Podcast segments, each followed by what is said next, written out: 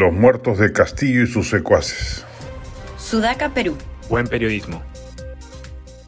El Ministerio Público debe investigar aceleradamente las muertes ocurridas en lo que va de la protesta social surgida luego del golpe fallido de Pedro Castillo, pero de antemano hay temas por precisar y no caer en el fraseo políticamente correcto de que todas las muertes son producto del abuso represivo.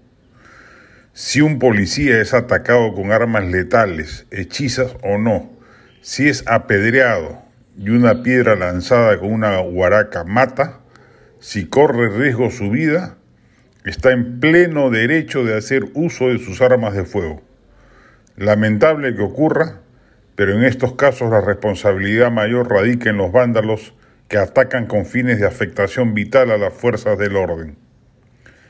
Lo que no puede hacer la policía o el ejército es disparar a quienes bloquean una carretera o marchan por las calles. No hay pena de muerte por hacerlo. A lo sumo deberán ser detenidos y conducidos al Ministerio Público para ser procesados penalmente por los delitos cometidos y utilizar todas las fuerzas de contención necesarias para liberar las vías o evitar que las movilizaciones se salgan de control. Eso es lo que corresponde hacer ahora pero de lo que no cabe la menor duda es de que la narrativa que quiere imponer la izquierda respecto de que el gobierno de Lina Boluarte debe renunciar por los muertos habidos es un pedido irresponsable y demagógico. Acá la democracia está bajo ataque de grupos radicales organizados con la participación delictiva de las mafias ilegales del narcotráfico y la minería ilegal, que son las que los llevan en caravanas transportando a los vándalos, porque son sectores que financiaron a Castillo a cambio de impunidad absoluta en sus quehaceres ilegales y que ahora se resisten a que su mentor y protector haya salido por la puerta falsa de Palacio. Tomar aeropuertos responde a una lógica militar desestabilizadora que no puede ser permitida por las fuerzas del orden democráticas.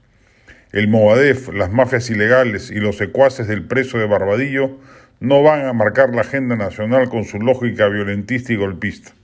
La democracia está en pleno derecho de defenderse y si en ese proceso, por eso es un orden democrático, se cometen excesos, pues deberán ser sancionados.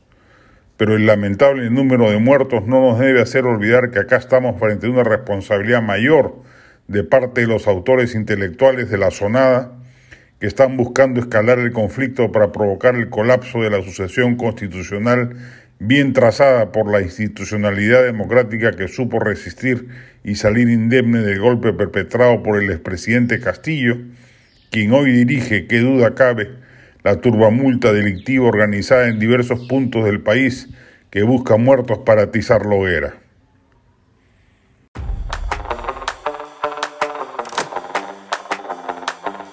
Este podcast llegó gracias a AFE, operador logístico líder en el mercado peruano que brinda servicios de almacenaje, transporte de carga, courier y cómics.